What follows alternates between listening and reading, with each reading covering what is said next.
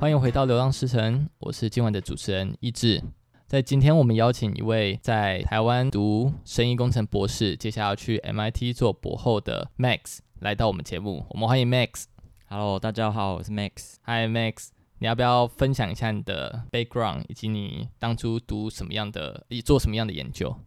呃，我在清大念博班，然后是念生医工程与环境科学，然后但是就是主要是生医工程领域嘛。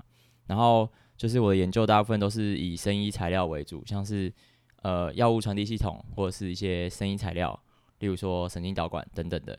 你刚才说那个其实有蛮多专有名词的，不过我们换一个方式来解释好了。你当初为什么在清大会选择读医工相关的？是本来对这个就有兴趣吗？呃，其实大学的时候念化学系嘛，然后那时候就对。呃，生物有一点兴趣，因为高中是三类组，然后只是后来来不及准备，所以就是果断先放弃生物这样。然后后来大学就是想说，以前其实有一点兴趣嘛，然后就是稍微做一点比较一点点生物的研究，所以后来到那个生物相关的化学分析实验室。硕班的时候就是念材料系，然后其实本来就是想说那时候太阳太阳能电池还蛮夯的嘛，本来要去太阳能电池，然后后来太阳能电池老师又不收我。然后就误打误撞又跑去生医材料这样，然后后来博班就是因为就是我们老师也是交大材料毕业的，所以就一起过去创立了就是建立实验室，然后就继续往生意材料领域方面走。你当初加入的时候算是你们老师的第一批学生？对啊，第一批学生。他不就没大你多少岁？可能五到十岁左右。哦，那你教授真的蛮年轻的。嗯，你当初是为什么会选择跟他一起？创立实验室，因为理论上越资深的教授，他的资源越多嘛。那新的教授反而会比较有更多不确定性。其实就有点误打误撞这样，还是说被骗进去？你是用个比较好的词，因为那时候就是清大有一些什么校长奖学金的方案，然后最高好像可以拿到二十万。呃，没有，就是最低薪资 就是两那时候二二十二 k 这样。啊，对对对，然后所以就进去了这样。我跟 Max 是在一个在清大办的营队认识的。他那个时候让我印象很深刻，就是他除了读书有他的专业以外，他有还喜欢非常多的课外活动。你平常在假日的时候，你都会做什么？假日大部分都在运动。什么样的运动？就是上山下海啊，等等的。所以你除了路上的运动，像是骑脚踏车，骑脚踏车，嗯，对。那听说你有碰三铁？其实也不是三铁啊，就是其实我比较少跑步，就是对脚骑脚踏车还蛮有兴趣的，所以就一直骑，一直骑，一直骑这样。啊，游泳嘞？你不是还有跟校队他们一起去练？哦，对啊，还有游泳，然后就是游泳练起来以后，就蛮喜欢其他水上运动，例如说海泳啊，或者是 SUP，或者是潜水等等的。嗯、你你要不要跟观众解释一下什么叫 SUP？SUP 哦，其实就是一开始是先学冲浪，对，然后冲浪就是一块板子嘛，呃，有时候就是要等浪，所以就还蛮麻烦的，所以后来就是想说，那有没有其他板子的运动？所以呢，又找到一个就是有板子，在板子上用一个桨来划，就是 stand up paddle，然后 SUP 这样。所以它其实是有一个桨，然后有一块板子，但它不需要等浪，对不对？它就是在海上那边划来划去，对对对。不过有些比较高级的，就是有一块板子。然后跟桨，然后但他们会在浪上面跑来跑去，这样，就那些是比较高级的，蛮有趣的。在台湾哪边可以玩这种活动？我是没有那么厉害，所以就是大部分都是滑河啊，或者是潭。嗯。然后我觉得我滑过还蛮漂亮，就是日月潭。哦，日月潭有 S S U P。对对对。是不是龟山岛那边也有？好像看过一些。龟山岛就是有些人会挑战滑到龟山岛，从那里回到龟山岛？从宜兰滑到龟龟山岛，然后再回来。大概要八到十小时啦，然后呃有那种旅游的方案，就是搭船到龟山岛，然后在龟山岛环岛，然后那边就会经过一些蛮漂亮的景点，像是牛奶，就比较偏白，或是那边有一些生物会海水颜色变化。我我其实蛮惊讶，因为我认识的博士生里面，我大概就属你课外活动最多。平常不是大家读博士压力都很大，你是怎么样去还有办法学这么多运动，然后去调整这彼此中间的时间？其实我之前就是在成大有认识有一个化学系的博士，他也是课外活动蛮多的。不不过他后来就是也念蛮久，就是好像念 也念蛮久，七年七八年这样。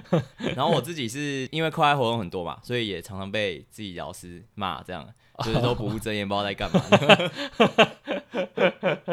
但是我觉得做研究其实蛮苦闷的，而且对，就是台湾呃大部分研究生就是可能因为风气的关系啊，就会比较局限在研究上面。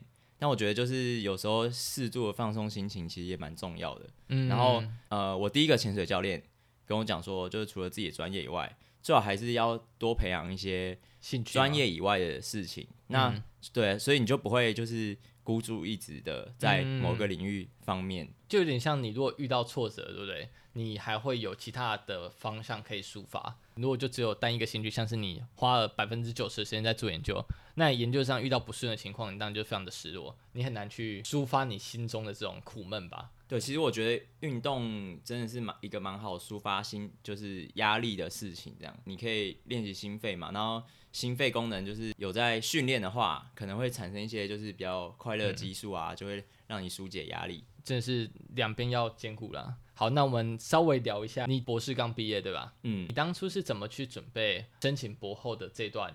特别是你申请上 MIT 的的实验室，所以这方面的经验，你有没有什么一些可以可以分享的？怎么准备的？我自己准备也不是第一次就能录取，就是其实我也是经过了一些挫折，就是第第一次申请没有上，然后呢，隔一年就是好好再准备，然后再重新申请一次。嗯哼，对，然后。其实一开始也是，就从找指导教授来讲好了，从找指导教授其实也是第一次申请，在前一年就已经开始准备了。哦、oh.，然后对啊，然后准备方法无外乎就是说参加一些研讨会嘛，或者是看论文的时候会跟作者讨论啊，听一些人的演讲，可以增加一些接触的机会，就是从这些地方下手就会比较容易。因为其实我发现，如果是盲投的话，你，你只寄信，然后对方完全不认识你，对，对方对方完全不认识的。回复率就会非常差，就几、嗯、几乎是零。所以变成是研讨会上，可能跟某位教授，然后稍微认识，或者他帮你牵线介绍到。那你当初是怎么呃怎么选到这一位在 MIT 的教授？是透过论文吗？还是在研讨会上有遇到他？你不管怎么样，就有一点，就算只有一点点关系，都会是一个不错的优势、嗯。例如说。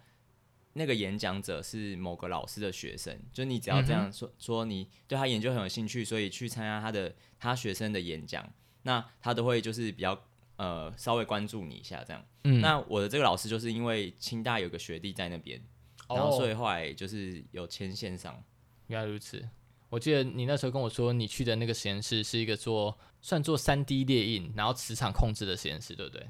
后来有换实验室。哦，后来有换实验室，对对对，这个是学弟在那边的实验室，嗯，然后之前那个三 D 列印用磁场控制是我有去他学生的演讲，对，然后才找到他，只是因为我刚刚说，就是因为我第一年没有录取，是没有录取实验室，还是你没有录取要去时的 funding funding OK，就是其实呃博后跟研究生或者是大学在申请的时候有点不太一样，对，就是你除了有录取资格以外，然后可能还需要一些经费的支持，因为他们那边的博后就是有法律规定要多少钱以上，嗯，多少薪资以上你才能进去。你得到实验室资格以后，就第一个就是看看老板有没有他目前的计划嘛，嗯，然后再就是可能要申请校内的一些就是薪资，嗯哼，那然后还有就是他们的他们的科技部或者是。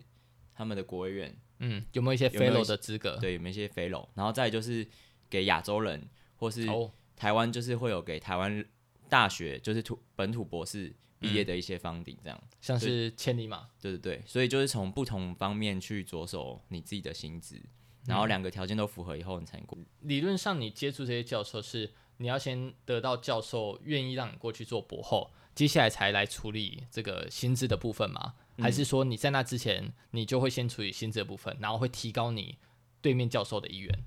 呃，其实就同步进行了。当然，就是你如果有一些有本来就有一些计划可以使用的话，他们当然就会比较愿意。正常来说，博后是一份工作，对不对？嗯。只是因为在美国，像 MIT 这种名校实在太抢手了。如果你是自己带 funding 过去，就能够再增加一点，就是你录取的几率。好像大部分都是本来就有 funding 的。哦，真的、啊，本来就带 funding 过去，对，是在美国这样吗？还是说呃，其他学校也都这样。在我们学校好像比较特别多这样。去、嗯，你当初的 MIT 以外，你还要去接触哪些教授嘛？以及你当初选的这个研究方向是比较偏什么？哦，其实我一开始找学校的时候，就是找蛮多学校，从 U S U C S D 开始，然后英国的有一些呃国王学院啊什么的，其实都有找，然后还有牛津。英国那边投完，然后美国那边投完，然后最后有好几间选嘛？还是就是 MIT 这边上，就后面其他就不管了？我觉得还就是用刚刚那些方法，其实蛮多老师都愿意收的，嗯、就是像、嗯、啊，还有还有 UCLA 的老师，就是也有去听他演讲，对。对，然后就还蛮多老师收，然后后来就是想说，那我就是干脆再投投看不一样的学校试试看，嗯、然后就是后来因为你投递履历的时候也是要跟他们面试嘛，对，然后我们老师是跟他的博士生面试，就我跟他博士生面试，然后后来就是讨论了一下以后。他们觉得这计划是可行的，所以就他们就觉得可以让我加入这实验室。这个实验室大吗？好像我们学校实验室都蛮大的。你说大的规模是三四十人这种规模？呃，至少可能博班加博后有十几个以上。不过我们我们现在这个实验室，我们这一组生医组，就是我只有知道生医组的人，嗯、因为我们实验室是主要是做电池，就新的这个实验室。嗯。然后电池组我还不不太熟，就不知道那边到底有多少人。嗯。所以接下来你要去的这个 MIT 的实验室，老师叫什么？然后他的研究主题是什么？他叫邵阳，邵阳，嗯，OK，一个中中国学者，对对对，一个中国的女女性教授。然后我觉得她可能以前还蛮漂亮的，你 所以现在 哎，没有，现在就是随着年纪就是会有智慧的感觉嘛，年华稍失。不过我觉得她的名字还蛮特别的。嗯，怎么说？呃，他他的英文就是少，然后 dash 和，然后再阳，嗯、然后一一般我们就是会觉得是，因为亚洲人就是名，然后姓嘛，对，然后名就会中间有 dash 一杠，对，然后所以呢，我一开始以为他姓杨，杨少和这样，对对对，然后我就说叫他杨教授啊，什么什么什么，嗯、然后他可能就是觉得一大人都一大堆人都叫错他名字，对，然后呢，所以他就是有在他的网站上就是写。邵和阳，然后刮胡少阳这样，所以少阳是姓吗？对，是姓。然后呢，我后来就很好奇，就是想说问一下，呃，哦，因为我最近才找住宿，然后那个住宿的的室友他是机械系，但是有在我们材料系做实验这样，然后我就问他为什么我们老师的名字，然后我就问他，然后他就说，就是他好像嫁给了一个印度人，所以就要冠冠夫姓。然后，所以他本来叫少阳，然后后来就冠一个和，然后和是变 middle name。对对对对对，啊，然后就还蛮特别的这样。哦，这真的是蛮特别的，嗯、第一次听到。我第一次知道原来印度人也有所谓的冠夫姓，我以为这是华人的传统。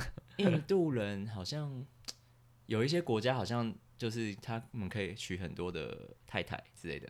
啊，嗯，就印度那那边，而且不过印度就是你知道印度有很多种语言吗？对啊，没错，嗯，对吧？所以没像他们也差很多了，像他们好像就还有就是南北，对，就像我们有点战南北，他们是真的很严重的战，不是像我们就是呃我就是开开玩笑那种战，他们是那种真的是有点到歧视的那种战南北，这么夸张？对对对，所以他们其实就是呃我的意思是想说他们各各个地方的。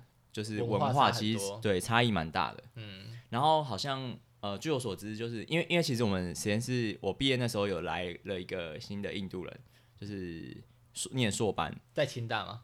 就在我们实验室，嗯，对对，清大实验室。然后呢，他就有说，就是呃，就我大概有去了解一下他们文化，就是大概北部的比较偏北的印度，就是呃肤色可能会比较，比较淡一点，对，比较淡一点，然后。南部可能就比较深一点，比较深一点这样。嗯、然后就是你看到很多印度歌曲啊，或拍 MV 的，大部分都是北部的。哦，对，南部的就是真的是可能肤色就是接近比较偏黑人一点，就是稍微更深一点，更深色一点。然后北部就是看起来就真的很像明星那种。嗯，对对对，就所以所以他们可能就是心里会有一种有一点点观念，就是。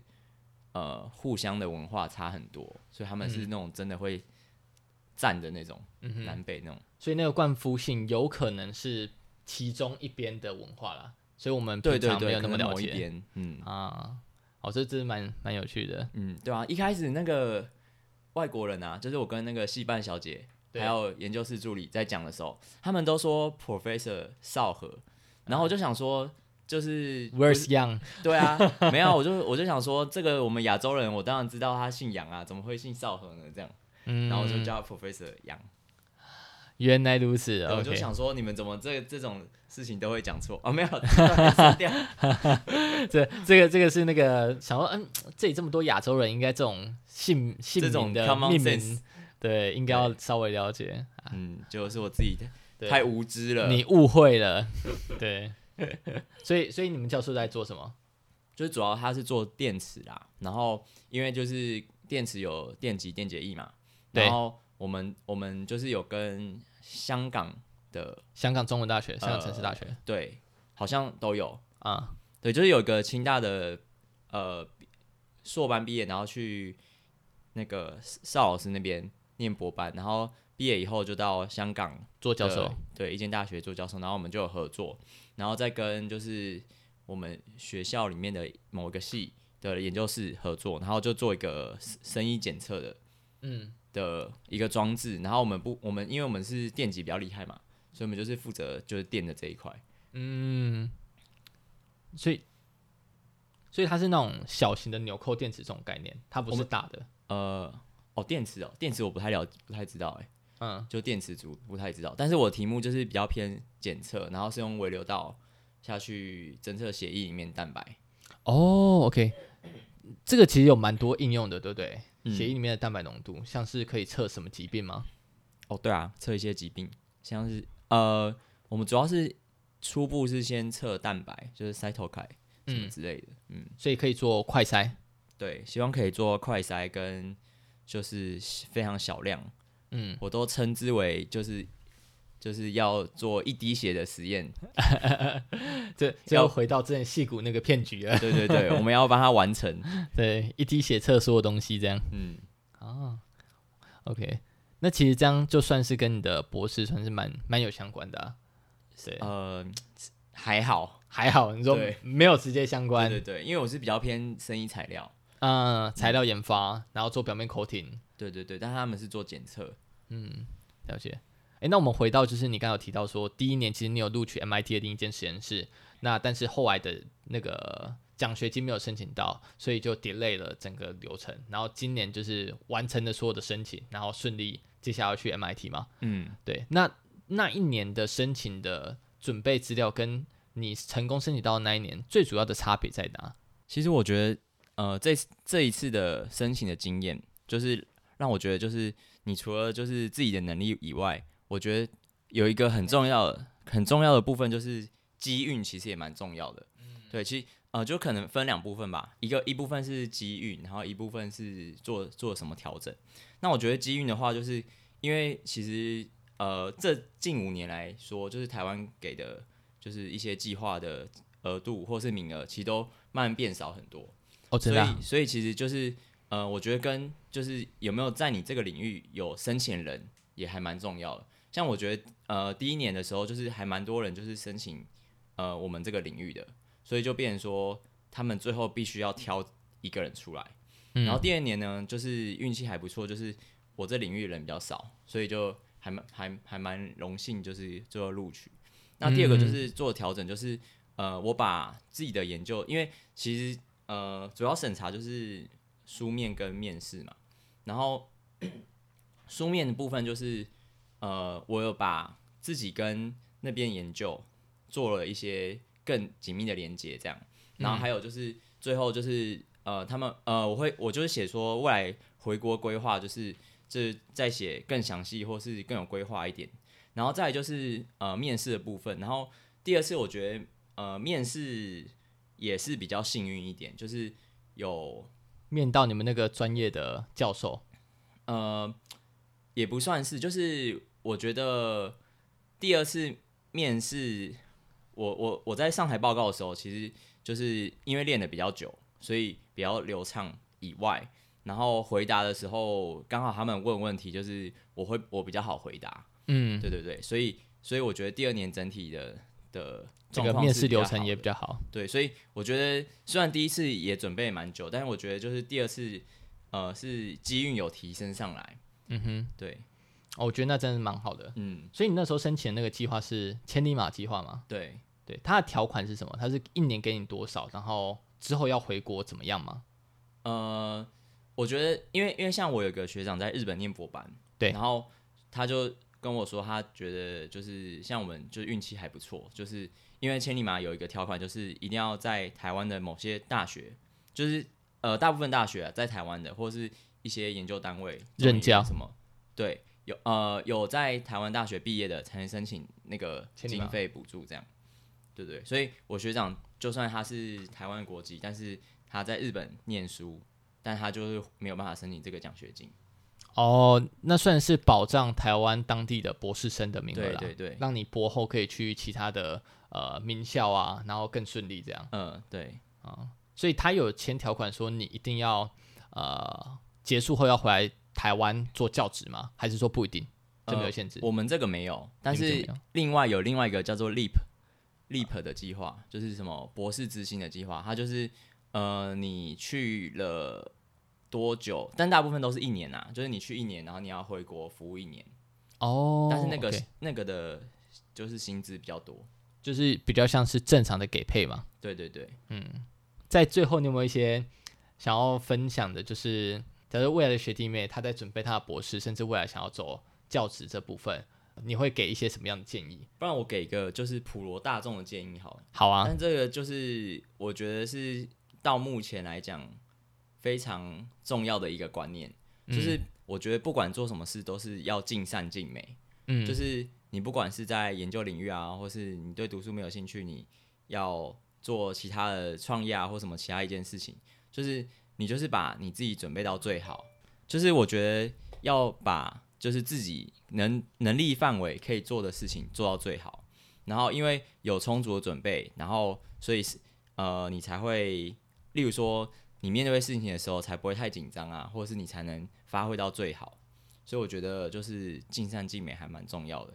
嗯，或者说不会后悔嘛，因为你做了充足的准备，你就会能够接受接下来的结果，即便它不论是好或是坏啦。嗯，对，嗯，好，那我们今天感谢 Max 的分享，我们今天节目就到这里，谢谢 Max，谢谢，好，我们大家下次见，拜拜。拜拜。